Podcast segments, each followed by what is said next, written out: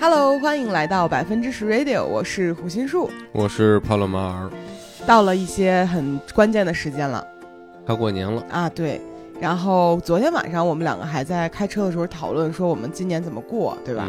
就感觉每年到这个时候呢，我们作为已婚的夫妻，我们就要开始去思考这件事情了。是，对，因为其实我看最近有好多播客也陆陆续续开始讲说过年的事儿，嗯，但是其实我们两个的角度呢，有一点点不一样吧。因为我记得很久之前，我们结婚前的时候，我录过一个恐婚的视频，当时就在里面提到过说，我会有一点点担心，说比如两个人结婚之后，会不会时间分配给对方的家庭更多一些？去年我们还聊过回山东过年的事儿，嗯，嗯对。然后呢，呃，恍然回首，一年又过去了嗯啊，感觉这一年过得好漫长啊，因为有很多很多事情在这一年当中发生。嗯，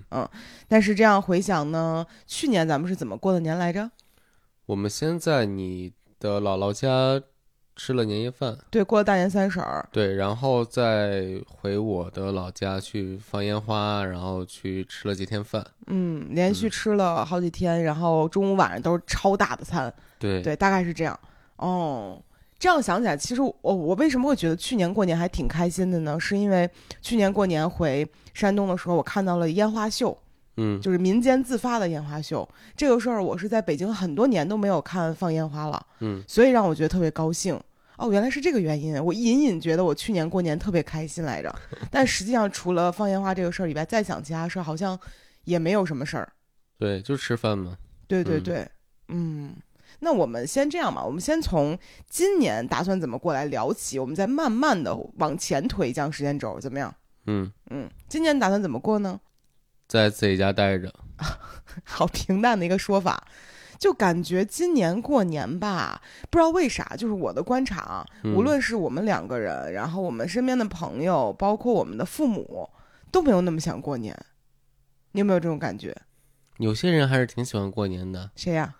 比如春生，她过年会去和老公团聚，然后啊？去去欧欧洲洲滑雪，哦，对，但是不一，我是指的就是单纯就是传统意义上的过年这个事情。，那早没人过年了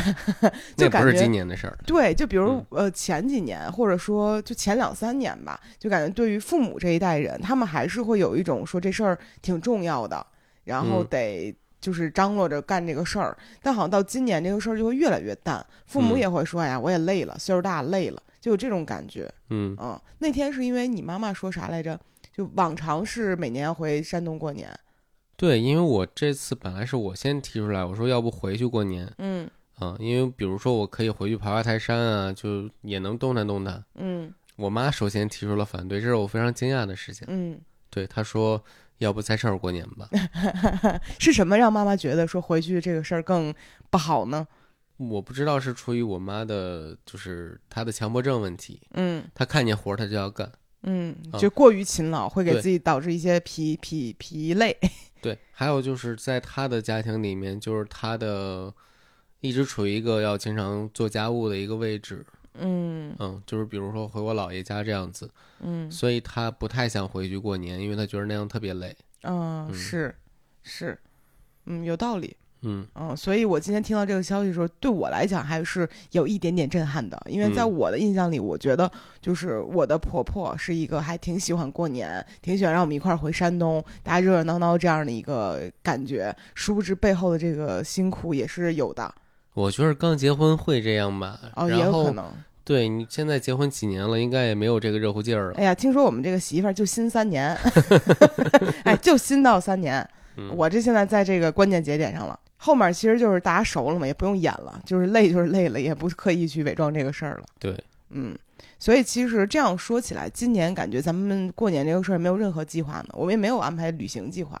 嗯，因为你的书稿要结在哎过呦年后的假期结束嘛， 是所以我们就没有在春节做任何的出行计划，但对是春节后我们是有的。对对对对，确实是。我们往前来聊一聊啊，就嗯是我们今年虽然说没有什么计划，你刚结婚那两年我们有计划吗？好像也没有哎。也没有计划。嗯，是为什么我们对于过年这个事儿变得没有那么积极了呢？首先，我觉得过年这个事儿远远没有其他节日有意思。嗯，嗯，嗯比如圣诞节，比如万圣节，就氛围上没有那么强烈，是吗？对，还有我觉得就是春节带给年轻人更多的是，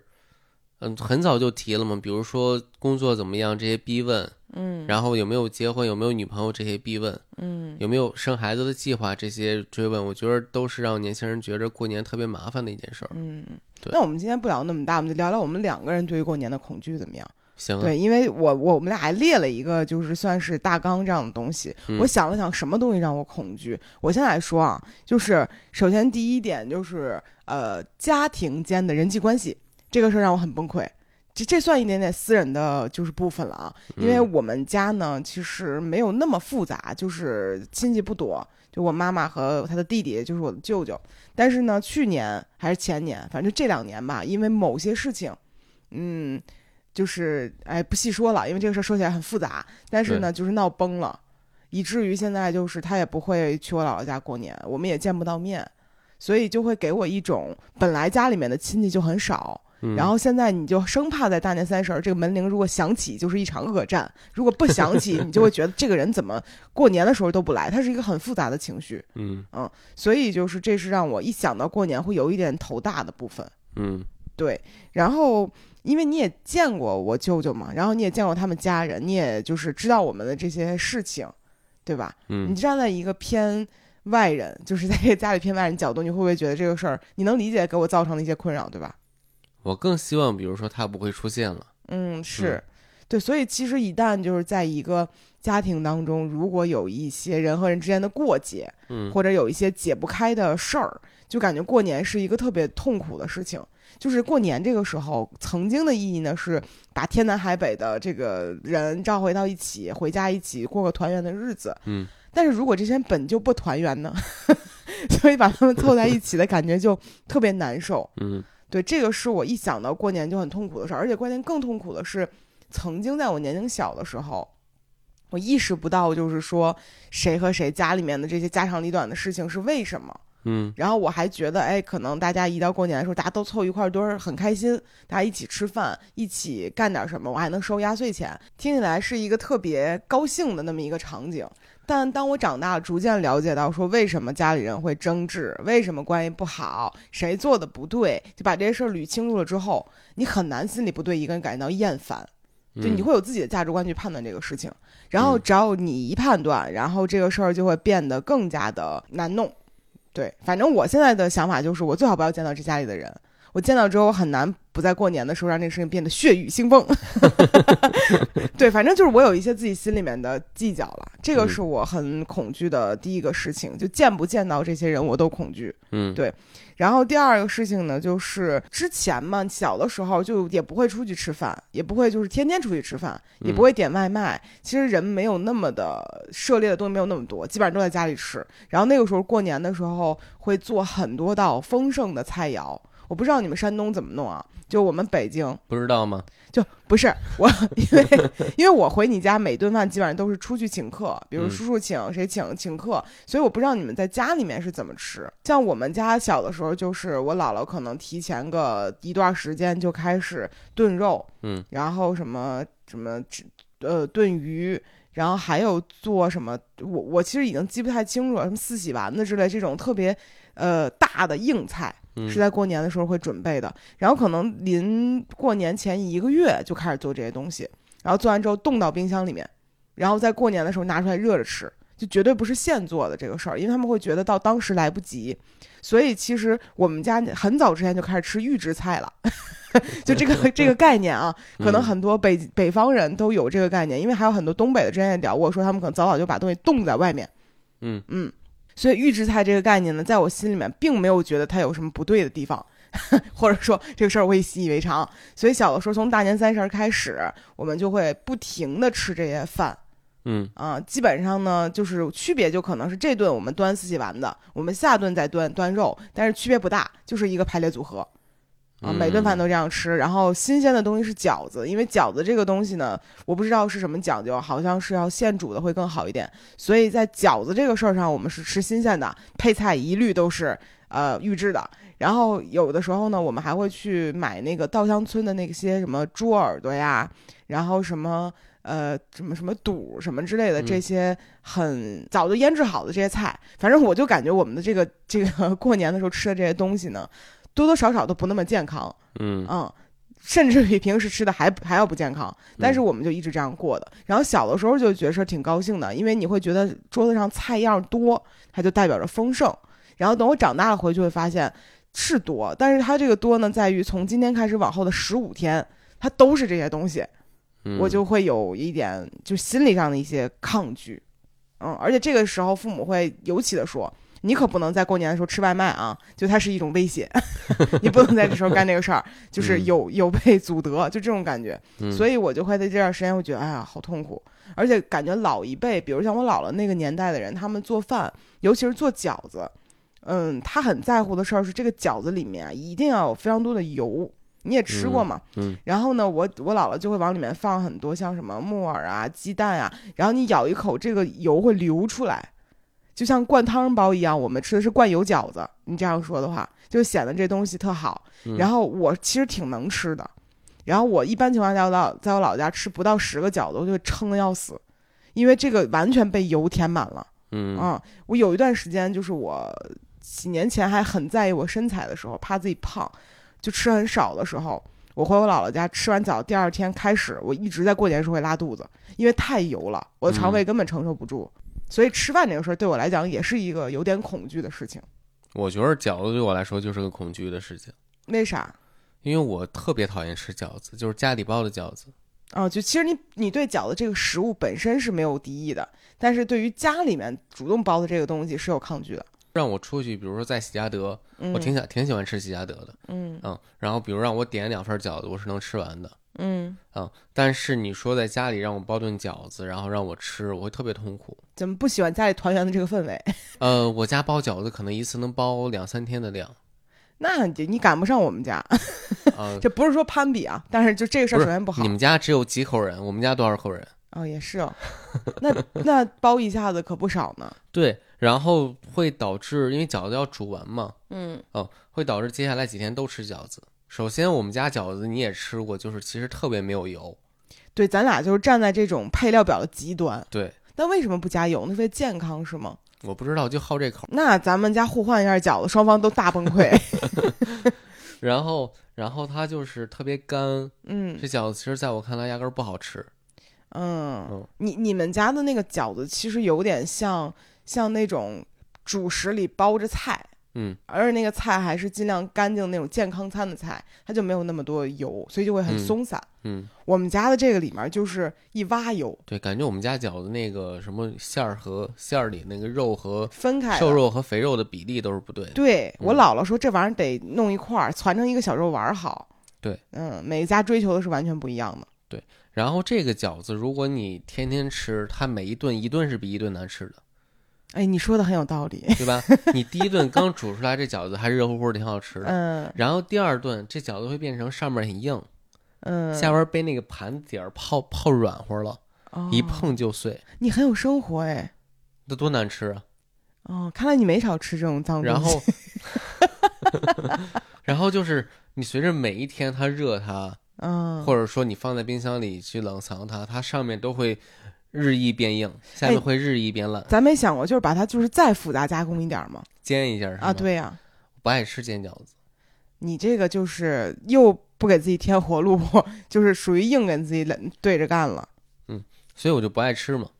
像我们家基本上像之前我妈她就是，呃，就你丈母娘这人她就是挺爱吃饺子的，嗯她在家家吃了剩挺多的时候还能吃掉很大一部分。然后之后呢，我们在后续的过程中可能会选择炸饺子，嗯，然后煎饺子，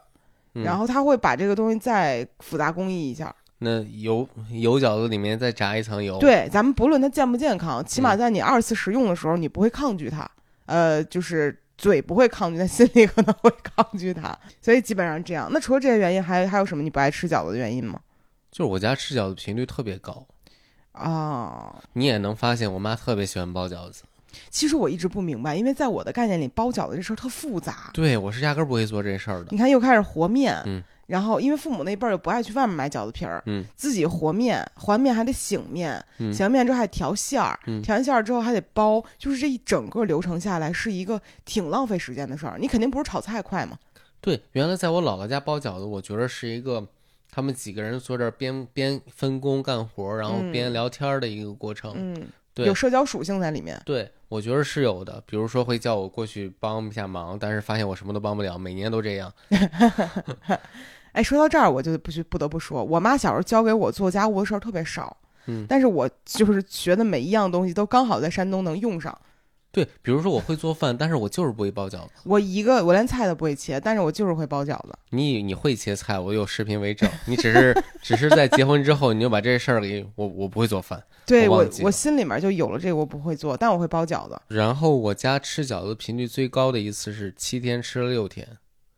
这是我小时候印象特别深的一这件是事什儿。么比赛吗？这是就我真的是想吐。有什么山东家庭吃饺大赛，连续吃吃天数最多的人可以获奖。嗯，社区比赛不是，哦，不是， 那你嗯啥呀？就纯粹是想这么干是吧？对是因为省事儿吗？因为你相当于，比如第一天包完了，后面几天就不用再干了，买点凉菜就可以了。没有，他们也不吃凉菜，就是吃饺子，那有没有可能就长辈真的爱吃呢？是真的爱吃。就我姥爷和姥姥真的特爱吃饺子，哎，我感觉就是我们相当于是姥姥姥爷这一辈儿人吧，嗯感觉他们对于饺子这个事儿是有追求的。就平时感觉吃这东西特奢侈，但是过年过节吃它就得卯着命的吃。没有我说的这件事儿，他不是在过年， 那我圆不回来了。所以对我来说，真的吃饺子是个特别特别痛苦的事情。嗯嗯那除了这个事儿呢？过年还有什么事儿让你特别烦的事儿吗？嗯，我家和你家不一样，我家亲戚会特别多。是这个我发现了，因为我我之前很羡慕别人走亲戚，嗯就是我小的时候，因为我们我我爸爸那边是在就是就是农村那边，然后亲戚有，但是那些亲戚呢，因为他们有口说话有口音，所以我是听不懂的，嗯，以至于呢，很多时候我是记不住他们是跟我说了啥，但是我会走个过场，但我也挺高兴的，去每人家看看。我觉得嗯去别人家看看这个事儿就挺有意思的。嗯，然后长大之后呢，呃，因为有一些亲戚你可能会疏远一些，包括可能父母那一辈他们之前熟悉的长辈可能有过世的什么之类的，其实你串亲戚的频率就低了很多。嗯然后到现在为止，感觉过年过节我们家几乎就没有亲戚了，就这样。嗯嗯，所以上次回你家，我觉得哇，好开心啊！就我可以去别人家看看。嗯，嗯，那你说说你小时候为什么不喜欢呢？我不是小时候不喜欢，我现在也不喜欢。就是首先，山东的繁文缛节特别多嘛，嗯比如说回我爸农村的老家的时候，会有很多礼仪，嗯，就是好多代的亲戚，也会出现那种，那叫叫什么，就是让你磕头的情况。哦，就是咱们短视频里经常能刷到那不的。是那种山东没礼没那么仪 夸张，对。那当然也可以不磕，就是你不想的话，也不会特别强迫你，但还是会不开心。这种局什么时候带我回去试试呢？你是有什么瘾吗？不是，我又没见过。就你作为当地人，你肯定是觉得这个东西会束缚住你。那我作为外乡人，我来看这个事儿就是好奇嘛。咱们也不是说每天都需要干这个事情。 嗯，当然，我也就是说说啊，你真带我去，可能我也会害怕。对嗯对，但是就是听着觉得挺有意思的。你要告诉花花，她高兴死了。 山东文化爱好者，嗯对。那除了这种呢，比如说，就有没有那些别的亲戚？也不是所有都有那么多复杂的礼仪吧，也嗯有一些简单一些的。我举个最简单的例子，有些亲戚每年会拿我头发开几次玩笑，然后哦怎么开呢？然后就是说你头发像小女孩儿一样，哦，就是他也不好笑，他也没意思。然后一年的时间呢，又足够让你让他忘记，就是他开这个玩笑是你对他所有的不满，哦，然后他继续给你来这套。那你有没有就是过去有过有一年突然间剪短，惊艳全市全全村儿人，就类似于这样剃光了？剃光了只会不说呀，他也不会夸你。啊哦，有道理哦。对啊，哦，对，你们这儿就比如剃光这事儿是正常的。对啊，那我就突然间理解你的点了，嗯就是会有一点点烦这个事情。对，嗯，明白。嗯因为我小的时候一直都胖乎乎的嘛，然后就是家里面的亲戚，如果见到他们的时候，小的时候说哎呀孩子真可爱，胖乎乎挺可爱。长大了之后呢，这话就会逐渐变得不礼貌起来， 但他也不会人身攻击你，但他可能会越来说哟。还这么壮实，你看这个孩子，你看这嗯句话，他其实就有一点点的冒犯了。嗯它会随着你的年龄增长愈发的冒犯到，而且加上人就是这些长辈变老了之后，他可能会觉得自己说什么话都会更加的有底气，嗯，而我又会越来越在乎别人对我的看法，这个事儿就会效果叠成，越来越烦这个事儿，嗯，所以我能理解你头发的这个事情。就头发啊、纹身啊，然后耳钉啊，你纹身敢回去露出来吗？呃，不在我姥姥姥爷面前我是露出来的，哦，嗯那为什么不敢在老姥爷面前露出来？也。露出来了。我夏天回去也是露出来的。现在已其实已经接受了这个了，我明白。嗯 那他们有试图给你拿肥皂搓搓过吗？没有，他们也纹过眉，哦，他们也知道。哦，我以为是说就在山东人理念里面，这东西是身上不能有字儿的。嗯，不是。嗯，那还有什么其他原因吗？还有一个原因就是，我不知道你有没有觉得小，就是觉得他小时候特别有灵气的那种小孩儿，嗯嗯，就觉得这小孩儿很不一样，嗯嗯，就觉得有很多好奇心，然后有很多就其他小孩儿身上没有的一些优点。就眼看那个小孩长咧巴了，是这个意思吗？他不是长相的原因，是长山东 了。啊、你这话说话注点意吧你、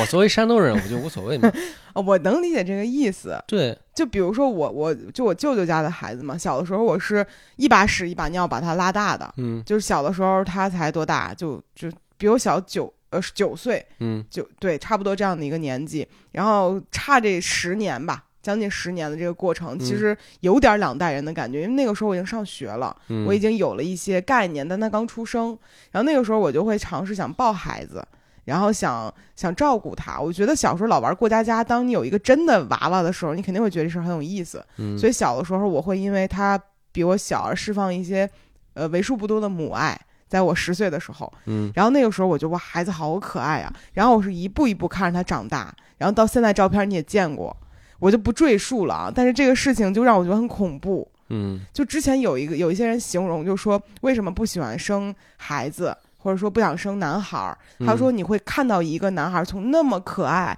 到后面考试考六分儿，然后再到后面他长大之后会长腿毛，会打飞机，就会崩溃。嗯然后就是我不是他的妈 妈，但我只是看到这个事儿，我就会心里觉得啊，天哪，就有这种感觉。嗯但我说这是生理性的，你看到的一些是更加嗯，你小时候会有被强迫，比如说给长辈敬酒的场景，嗯。然后有什么说那种很恶心的山东挚友词的场景。今然后天我说当两句，当你过了十年之后，或者十几年、二十年之后，嗯你发现下一代还在经历这种事情，你你其实会有一种就是，嗯你不喜就欢是这个事情，因为我已经逃出来了，其实，嗯，但是他们还还被迫要经历这些，然后他们有的可能能逃出来，有的压根儿可能就逃不出来。嗯，对，但是也我因为我发现你有一个亲戚嘛，然后嗯他也是喜欢这个事情的，嗯，人喜欢在这个氛围里面，对对。但你从小就跟他不对付是吧？对， 我就会你做这一套，其实比如说我俩要打架的话，家人肯定会拉偏架的，哦，嗯你这就属于因为他表现的特别成人化。啊、你其实属于一种自保，你是觉得在这个成人的系统里面，他能比你获得更多的优待，所以你会觉得这个事儿你受到了伤害。对，而且我会觉着，比如说你这样做的话，嗯，家人可能会下意识认为你是对的。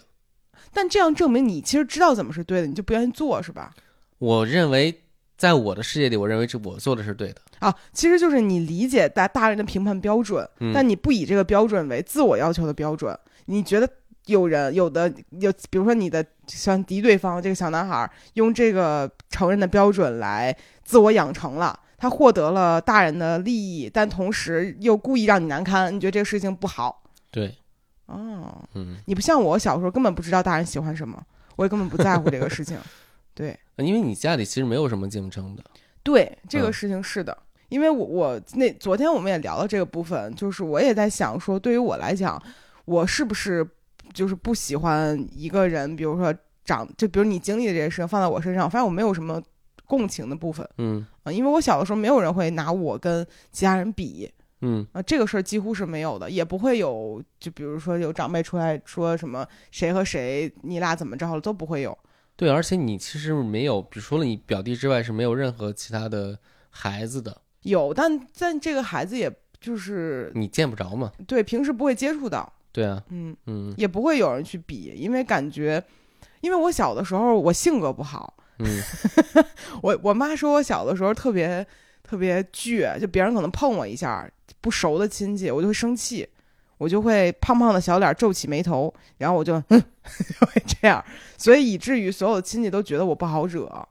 但我觉得这很正常。对，所以他们就不会在我面前刻意去比较，因为他们怕怕我生气。因为其实过年的时候，大家都希望和和睦睦的。然后，如果你这孩子性格特别葛，就觉得这孩子就是不好惹的话，大家也不会故意去说你。嗯，嗯，我起码我们这边是这样，那我们这边可不是这样，不是这样是吗？不是这样。嗯，对那区别可能就在这儿。对，然后我就落下一个我们家我是我们家脾气最差的那个人的名声。而你在魂叔的笔下是情绪最稳定的那个人。 哎呦天呐，这区别还挺大的。对，嗯，其实我还有一个事儿是我自己挺不喜欢过年的，就是之前不知道你你你可能不知道，就北京之前是可以放烟花的，嗯，很热闹。而且我印象中，在我小的时候，好像是春晚结束的时候就有那种官方的放那种烟花，我也不不记不清了。反正就这个事儿是一个嗯很正常的事情。嗯然后我姥姥家就住在安定门那边嘛，然后她就在河边上。然后那个时候只要一过年，哦，再包括之前还有什么国庆的时候，嗯反正就很多时候那会儿还没有什么空气质量去强调这个事情的时候，然后一到过年过节就会放那种大的礼花。然后我我从我姥姥那个窗户外面看出去，是能够看到一些官方的和民间的此起彼伏这样在放。然后我那会儿就超级喜欢过年，而且那个时候人其实也不会依赖于手机，所以你会把注意力放在更多，比如说外界的事情上面。嗯，然后我就觉得非常的开心。一到过年的时候，哇，这里放起烟花啦，然后那里噼啪响，然后你再看楼下有好多那种小孩儿，就是那会儿会出戴那种什么小虎头的帽子，然后很可爱的小朋友在路上跑，然后也会拿着个滋花儿什么的，就给我感觉这种画面是很很温馨的。嗯然后后来从哪年开始啊，就禁放烟花了。呃，刚开始还会有些人顶风作案，然后就会放一点点烟花，然后大家能听到。但再后来之后，就是好多那种贩卖烟花的点，就是烟花爆竹的点都挪到河北，就或者在周边再远的地方，而且那些爆竹的价格也陡增，对，变得特别贵，嗯所以放这些的人就越来越少。但是呢，好像就是环北京地区还是会有人放放一些便宜的，所以北京现在就最惨的点在于，呃，你没有真正享受到烟花带给你的呃绚烂时刻，但是到第二天，从初二、这初一到初五这个阶段，它的那个二氧化硫的浓度也并没有减少，嗯以至于就是在北京我一点好都没看着，然后到最后的时候雾霾又很严重，然后每天觉得天又阴阴的，然后蒙蒙的，特别不舒服，这是我很痛苦的部分。嗯嗯，而且前往年呢，北京不是还有庙会嘛，嗯挺热闹的。从我姥姥那儿看出去，刚好下面就排满了人。就我会发现过年的时候，你看人多这个事儿，就会觉得还挺热闹的。但是前几年又没有庙会了，嗯，过完年我往楼下一看，哇，空无一人，嗯，只有几辆会正常运行的公交车的时候，我就会觉得哇，这年过的好没意思。嗯，嗯，这也是我不喜欢过年的一个部分。但比如说烟花这种东西，你在泰安住的时候，你会感觉到，比如说半夜三四点了嗯还在放，嗯嗯其实你也会感觉到被打扰到。但还好哎，我从来没有经历过，因为我睡眠质量嗯很好。啊，是，所以我会觉得放烟花就会慢慢变成白噪音，嗯，我就会开始享受它。嗯但后面就是完全没有声音了，你知道，就是嗯、就前两年嘛，嗯然后过年的时候，那会儿有一年我记得咱俩还没有结婚，我住在我姥姥家了，然后晚上的时候什么声音都没有，一点儿声儿都没有，你就会觉得这个年过得很吓人。嗯嗯，因为这个时候大家都回去过年了，也没有车流的声音，然后你临大马路你也听不到，也嗯没有烟花的声音，什么声音都没有。然后春晚一结束，你关了电视，所有东西都就这样，也挺、挺挺悲凉的感觉。嗯，嗯还有我其实想聊一下就年夜饭的事情。嗯对于我们来讲，我觉得年夜饭是个很奇怪的东西，就是因为经过很久的一个嗯不在一起吃饭的过程，嗯其实口味每个人口味发生了很大的变化。哦，是的，对我觉得可能你都在北京，可能差距还小一点点。也没有。因为我我们家里面本来是特别重油重盐的，嗯，你也吃过，嗯然后后来是因为我就是有一些身材上的自我要求，以及跟你结婚之后，我们就运动什么的，嗯其实吃的更健康一些，所以再回去过年的时候就会觉得啊、家里的菜确实盐和油很重，然后这个时候我就会特别下意识想跟我爸妈还有我姥姥说，就少吃点儿油和盐很重的，嗯对身体不好，但是他们并不觉得这个东西重。对，所以其实我去劝这个事儿呢，也也劝不动，嗯还会显得我老挑刺儿，所以后来我也不说了，就感觉嗯特不好。我会从网上学一些，比如说年夜饭怎么做这种东西，嗯，然后当我如果真的回家做了之后，他们也吃不惯，对那个菜会是剩下的那个，让我也很难堪。对，因为他们可能觉得哎呀太清淡了呀，嗯或者说这个东西有你喜欢，但他们不一定喜欢的味道比。如这东西是甜口的，我吃是不惯；是是或者这东西辣了，我吃不惯。是，对，嗯，嗯，就所以这个其实也挺奇怪的。也不是奇怪吧，因为我理解中年夜饭这个事儿是让大家有名正言顺的理由，所有人就是墨守一个规则，在这一天拿一块儿来吃个饭，团团圆圆的。嗯，嗯，这个事儿本质上没有什么问题，但是人就是好久不见了之后呢，人的感情会发生一些很微妙的变化，嗯他可能会更计较暗自里面，比如说你。嗯，之前特爱吃这菜，你不爱吃了，可能长辈觉得说你在外面过的呀，你是人是变了，然后哎呀，现在回家都吃这个都不高兴了，嗯怎么着能让你高兴啊？其实父母会有一些这种小心思，也嗯会有。然后比如说我们自己学做道菜给父母，可能父母也想说。哎呀，我们吃不惯你们这个，你们年轻人吃的东西跟我们不一样。他们其实会有一套他们的理论，对也不是错，但就是会太久没见了，或者说太久没有一起生活过了，这个东西形成了一些差异，就会觉得说，哦，是不是谁变心了？就这样，嗯。但是嗯形式本身我，我是觉得大家一块儿吃饭这个事儿本身是很幸福的，但是这个事儿它一定会生出一些小枝节，会让大家觉得天哪，这个事儿变得更复杂了。是那我们说了一些不喜欢的事情，那就是有没有喜欢的事情在过年的时候？我先说说我的，我以前最喜欢的事儿就是拿压岁钱，你喜欢数钱嘛？对，嗯而且我妈，我觉得是很好的一个妈妈的点在于，她真的在我十八岁的时候把存折给我了，她把我所有她就是你这个事儿你不知道是吧？嗯嗯，终于有一件事情我没有跟你说， 对，一般情况下就是父母会说，我帮你收着吧，嗯，然后我给你存上，然后这个钱到十八岁的时候，父母会说，那我之前出去给出去那么多钱，你还想管我要要，这个事儿就过去了。嗯但是我妈在我十八岁的时候给了我一个存折，她说这个是过去啊、呃你的就是所有压岁钱我都给你存着呢，现在给你。你们家亲戚少，这钱少，少也是钱呀，对吧？其实这个钱在父母那一代确实是换互换来的，对，你给我钱，我给你钱，其实数可能都一样。嗯然后呢，这个事儿就结束了。对他们来讲，其实对父母来讲啊，最好的办法肯定就是再揣回自己兜里，等于钱没花。嗯但是我妈就真的把这个钱给我存到一一个存折里面给了我，然后当时我没有觉得这个事儿有什么不对的，因为就是这么说的嘛，就嗯你说给我的，然后就拿到了，然后等后来见到更多人之后，我才发现原来这笔钱别的人就像打水漂一样就没了，只有我这笔钱是真的存在的，但是没有很多钱。因为嗯我的亲戚很少，加上也没那么有钱，北京是不是给的金额就是少一些？也不是吧？但是主要是因为我们亲戚都没钱，嗯 大概就给个小的时候可能给个五百、一千，这已经算很多了。嗯然后再早一点，可能不熟的亲戚给个一两百，就这种就意思意思。你毕竟你一年就可能就见人一面儿，也不熟，你平时也不过事儿，你就给你一个象象征性放个红包就行了。嗯像这种，然后我妈还是存下来给了我，我记得忘了具体有多少钱了，几万块钱有吗？差不多。嗯嗯，但我也不知道这事儿能干嘛。后来好像拿它买了电脑还是干嘛，就是反正当时我超级开心，嗯，就觉得这个东西就是属于我的。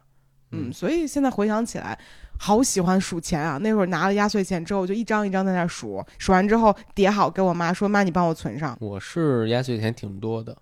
但回到你手里了吗？ 呃，部分回到我手里了，不哦是回到了，就是没要走。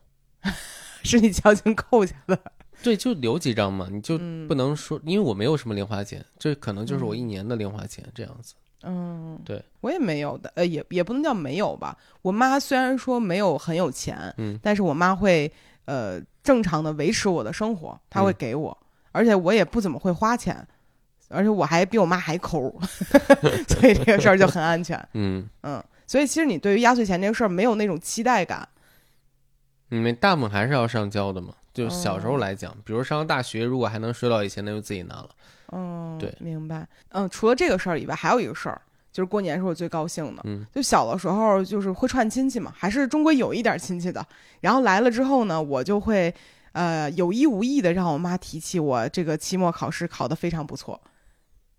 嗯，啊，很很贱啊！我这个行为就是，哎呦，那我们娜娜又考第一名。我说，哎，嗨，嗯就没听说过。哎，就是嗨，就是也一般。本来啊，可以考年级第一的，就类似于这种，我会呃借机炫耀。嗯嗯，因为我是亲戚里面学习最好的那个人，挺欠的啊。我这个孩子，我听说别人不好，我就找个招儿，我就得说，哎呀，没有没有，然后假假装开始在那儿包饺子，你知道吗？嗯，就我这套行为，我因为前两天我是看见抖音上有一个人拍了一个就是过年时候小孩子的小心思那嗯样的一个系列短视频，我全是我小时候干的事儿，就是我会很很刻意的在这个时候彰显一下我的与众不同嗯啊、什么我要考得好啊，爱帮家里人做家务啊等等这种事儿，我就会在客人来的那一刻着重表现一下自己，嗯，嗯，挺烦的哈，在我们山东这种事儿等不到过年。 对，就是小时候大家就小学，大家都上小学的时候，嗯可能就是都比一下成绩，嗯，然后越往上可能就越越不出声了。嗯哦，那是因为你是不爱出声儿那个，我越往上我越出声儿，我那好，不是，我是说，就是比如升到初中、高中的时候，特别是高中，嗯嗯，其实成绩可能都没有那么好的时候，哦，嗯对，因为山东竞争很激烈嘛，对，对所以就你不像我，我就是找找准一切机会想炫耀一下自己，嗯那时候真挺高兴的，现在就炫耀不了了。你说自己赚多少钱都不合适，你说自己不赚钱也不合适，你 说自己赚多也不合适。后来就会发现在，在这个这一代的炫耀成本就变得很奇怪了。嗯然后我也能够理解说为什么有一些长辈特别希望晚辈再生孩子，因为唯独可以比较的是不大的孩子。当孩子足够大的这种比较，就会变得更加的功利，就不可爱了嗯啊、所以他们只能比这个年龄阶段的孩子。你说嗯，他长多可爱呀！你考试考个一百分儿，就这种他们现在在比生孩子，啊、谁能生就已经把这要求降得更低了。对，哦，还有一个事儿，我小时候特别高兴，你跟就是跟一些喜欢的人，比如说喜欢的同学之类的，你嗯平时可能没有那么熟的时候，你给人发信息特别的不好意思要拜年是吗？啊，对对对，然后拜年卡个点儿，说发个什么东西就破冰的这种类型的嗯信息，然后写个藏头诗，啊，对对对，真干啊！呃嗯 嗯嗯，随着年龄增长不一样，可能过去就是最老土的时候，可能还用那种非智能手机的时候，嗯藏头诗这个东西挺浪漫的，整个小词儿啥的嗯，发给人家。然后等后来的时候就不那么刻意了，是你拿着小诺基亚，人家拿着 iPhone，然结后果他妈行不对，没 对上。但后面就会变得有一点觉得这个时候是非常浪漫的时候，嗯就因为在这个时候呢，每一个人基本上都在家里面嘛，然后都在长辈的包围之下，你也干不了别的事儿。然后呢，你发点信息给对方的时候，你也知道对方也在这个场景里面，你们两个人就会有一种偷偷说小话的感觉，嗯，就觉得哎还挺浪漫的。我没有这种经历，你没有吗？，嗯对，怎么你你的喜欢女孩没手机是吗？也不是，我好像就没没这，我我就是发短信的事儿很奇怪，你知道，就现在过年来讲，我爸妈都会有一个半小时的时间在发短信，啊、我知道，我以对前也见过，比如说我舅舅他也会这样。对，嗯，就然后大家现在都不看短信了嘛，其实，嗯嗯，但这这你那个时候你只能发短信啊，你那会儿也没有微信啊，你也不能给人朋友圈点赞啊，对吧？嗯而且那个时候你看春晚呢，你要自己去上网了，这事儿也很奇怪，所以你也没有办法说我去给他 QQ 空间和百度空间点个赞，也没有这个存在，你只能给他发短信啊。但手机是可以开空间的呀，那是你们用 iPhone，我们用诺基亚那个时候，再往前，再往前，那会儿还没有智能手机呢。诺基亚那时候也能开开那个啥的，哦，对哦，但对很卡呀。还好、啊、发短，信多快呀！你到底找人有话儿没话儿啊？ 你这么不着急，你这一来一往不得聊会儿呢？在我们山东早恋可是大事儿，哦，嗯那那会儿就会觉得说，比如说喜欢男孩说，呃，要不要一块儿下楼放个烟花，类似于这种。当然，其实住得挺远的，然后可能这事儿你也根本实现不了，嗯但你脑子里就会想象说，哟，在冰面上我们手牵手放个烟花，类似于这种画面。要不您是作 家呢？要不我搞对象费劲呢，我天 天那会儿想的都是什么呀？就脑子里天嗯南海北的想。我会觉得这个事儿在过年暧昧会升级，嗯，然后因就为是见不了面吧，可以见面啊，还可以一起就去不庙像会不像比如说在在学校里那种见面，啊。是因为那会儿嗯放假了嘛？你放对寒假的话，你可能得找点由头。这对个过年就是个由头，还可以去呃逛庙会嗯，啊，可以去干嘛呢？还反正就是看看什么过年档电影，就类似于找点这种事儿干。嗯挺纯情的，其实。嗯，你和喜欢男孩逛庙会，然后当着男孩面吃了四斤绿豆饼，你这个就属于是一种诽谤了， 你知道吧？那除了这个之外，我还觉得那会儿特别高兴，就是看春晚，嗯，因为那会儿春晚真的很好笑。我们去年因为这个词被屏蔽了一下，呃，不是这个，就是有某些平台是不能允许提到这个词不好的。那我们要不要用饺子代替啊？饺子，饺子，饺子， 不是我以前这个饺子真的很好笑，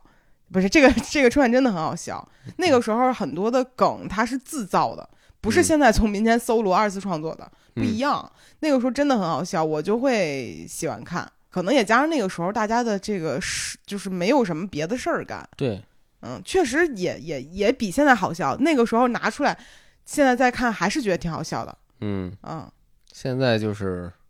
没法看，你现在就别说，要不然还屏蔽你。 对我确实觉得那时候挺高兴的呀。我小的时候最喜欢干的事儿就是这个了，而且它已经变成一种传统。嗯我现在就就在大年三十那一天，哪怕我什么都不干，我还是想电视放这个，我想去批判它，我要放这个。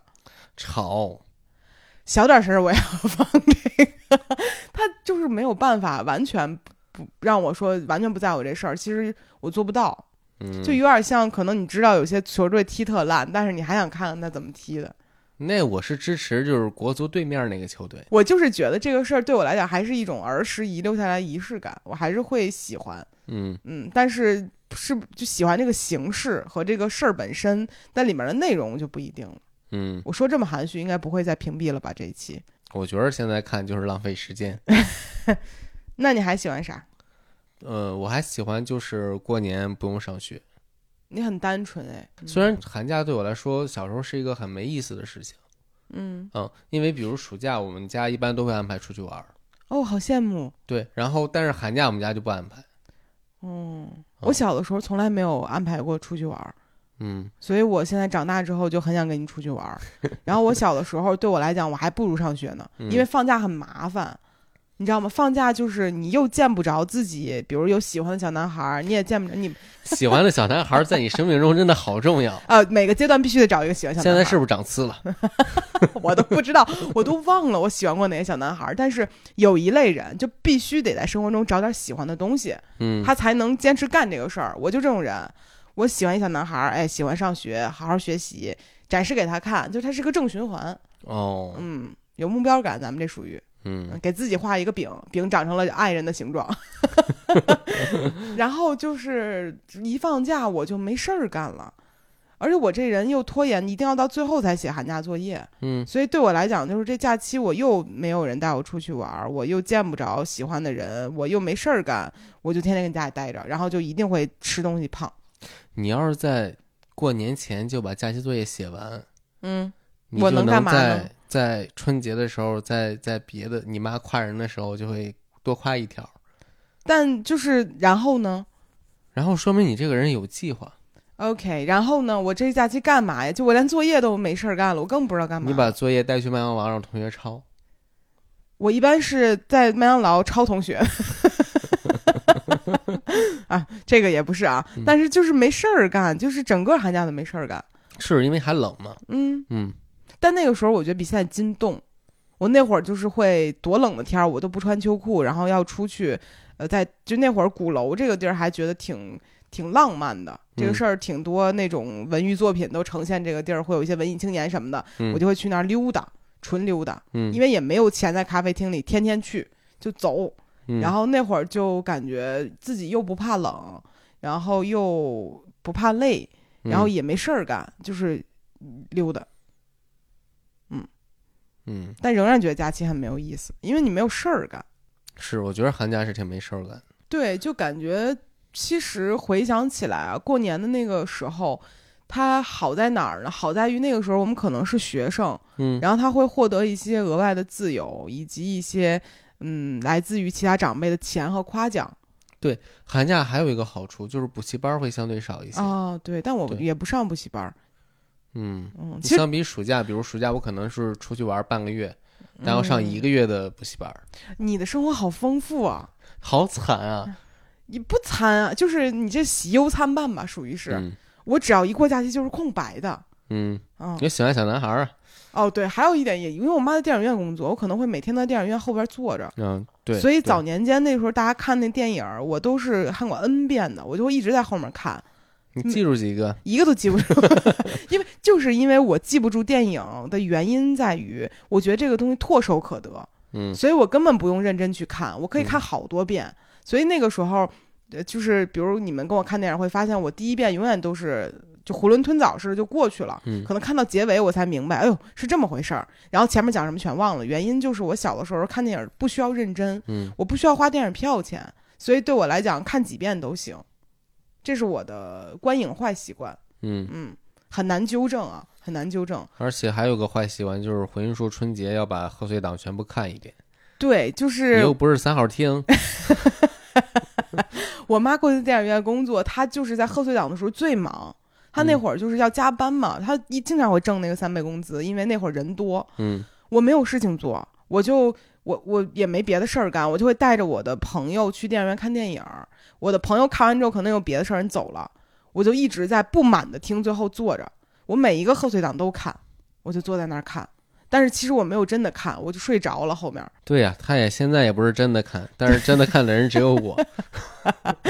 对我的观影习惯导致我就是特别喜欢这个氛围，所以可能，嗯，为什么那么喜欢看贺岁档电影？我觉得也有一种可能是这个东西给我安全感，就会让我觉得我还跟小时候一样，我坐在最后一排，我看这个东西。你没发现嗯我买票永远只买最后一排吗？都买最后一排，哦，是那为什么我小的时候就在电影院能坐着最后一排呢？因为不知道按理说应该有人会买到 就那倒儿，数第几排应该是最好的，不一定是最后一。一排，因为最后一排可能还是情侣座。这让我想起来，我小的时候在电影院里面看电影，然后呢，我妈会打扫卫生嘛，嗯，打扫卫生出来跟我说说，你长大之后可不能学。说你看现在这年轻人，我打扫完之后地上都是避孕套，我这我当时想什么是避孕套啊，妈 妈，在我年轻的时候我是不懂这个事儿的，嗯，然后我妈后来跟我说这事儿，到我长了很大之后才回想说，我妈为什么那天要那样跟我说话，后来发现就是我丈母娘这人就是口无遮拦。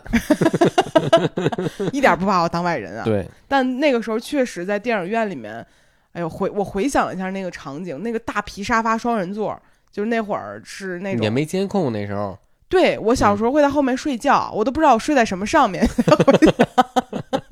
我小时候就一直在后面睡觉，嗯嗯，我我这也是为什么我听东西不嫌吵的原因，氛围就是给到那儿了。嗯嗯，你写书的什么什么一点声音都不行。那不行，我这个人就是一到正式干活的时候事儿就多起来了。嗯，那其实说了这么多乱八七糟的事儿，就感觉过年这个事儿对咱俩来讲，其实没有什么期待，但是有一些过去事儿还挺挺高兴的，我可没啥高兴的。我有高兴的，但这些事儿都嗯很限定在小时候，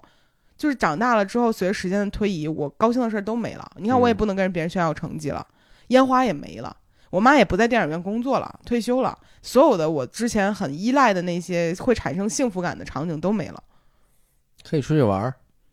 但是我我就是传统的思维在作祟，就是我出去玩之后，爸爸妈妈老了就在北京过春节，他们就没有我，他们就更没事儿干了，嗯嗯，所以我就会觉得说，我要为了大家照顾大家情绪，我也不出去。嗯，但虽然我并不确定他们是不是真的希望我在这儿，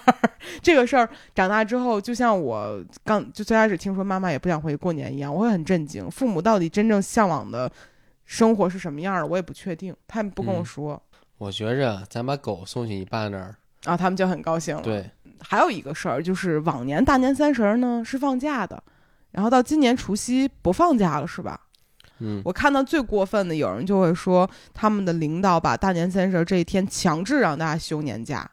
就相当于哦扣了一天年假。就是咱们播客群里有人说嘛，对，还有人家播客群里面说，好像有那种强制是调休还是干嘛，其实就很过分的、很下流的一个手段，嗯让你这一天就这样。还有可能有的公司年底也没有什么事儿，他可能强制你可能从几号到大年三十休的是年假，相嗯当于你年假之后的又没了，然后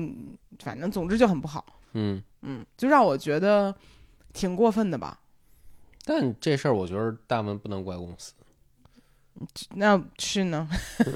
但是就挺不好的。嗯就是虽然说现在我们这些年轻人没有那么喜欢过年，就对过年这个本身的氛围没有那么在意。但年轻人喜欢假期呀、对呀、谁对会啊不喜欢假期呢？而且过年，而且大家喜欢假期有部分原因也是，嗯，有一个时间是所有身边的朋友都休息的，嗯，你就可以跟这些朋友见面。不然的话，其实就是我们长大之后，很多成人之间的友谊很难维系，嗯大家都没有共同的时间可以见面和玩儿。好不容易有这个时候，哎，又少一天，或者又怎么样？对，天天想着刺激消费，假期就是最好的刺激消费方式。对啊，而且我其实一直不太理解的事儿，就是因为我我家在北京嘛，嗯，然后我也没有回老家，或者说赶赶春运这样一个概念，嗯，但是我会发现很多朋友他，比如说呃大年三十儿或者二十九请假走了，他回家可能不是一天就能回去的，嗯，有些地儿可能很远很绕，是，可能他不通什么高铁什么的，他可能在路上的时间就要花到一整天多，然后他回来又要花掉一整天多，他可能一个假期七天，将近一半儿的时间都在路上。嗯，那这个时间对我来讲，我在想，那那回去一趟能待的时间可能就两三天，就嗯类似于这种。那这两三天他可能很辛苦啊，他可能又要去见见亲戚、见见家里人，然后再见见老朋友什么的，就很快速这个时间就过去了。他可能嗯放个假回来很累，为什么还要给大家这一天变得那么急促呢？是，嗯，而且就感觉你大年三十儿如果要是想跟家里人吃个年夜饭，那你就得提前一天多去在路上。那你时间总是要请假的，那这个成本谁来背呢？肯定还是自己来背，我就觉得嗯很、很不好。嗯，最近去东北滑雪嘛，就会感觉如果很多朋友回东北的话，也挺辛苦的。好远啊，就是感觉车好多地儿都没有直达的那种。对，，而且由于冰雪还有可能延误啊，嗯然后很冷，你可能在路上，因为比如说你去个温暖的地儿，你等车多等一会儿就多等一会儿了，也不会多冷。但回嗯东北，哇，真的是爆冷。咱们俩最开始是不是想聊今年回谁家过年来着？怎么聊到最后都聊到这回忆录出来了？因为回家过年，我觉得挺随意的，咱俩来说，嗯，就这事儿好像从来不是一个问题，就是你想回家那就回，好了，那以上呢就是我们这次由过年发散出来的一些话题。嗯嗯，我相信听到结尾的朋友们呢，可能也会有一些你们自己的感悟吧。然后包括你们自己觉得过年有意思的事儿啊，和你们正在对于过年的恐惧等等，嗯，嗯，评论区也可以跟我们聊一聊。嗯，我们最近真的在认真回评论了，然后也希望我跟大家有一个更好的互动吧。嗯嗯，就这样了，那我们本期播客就到这里，我们下期再见，拜拜。拜拜。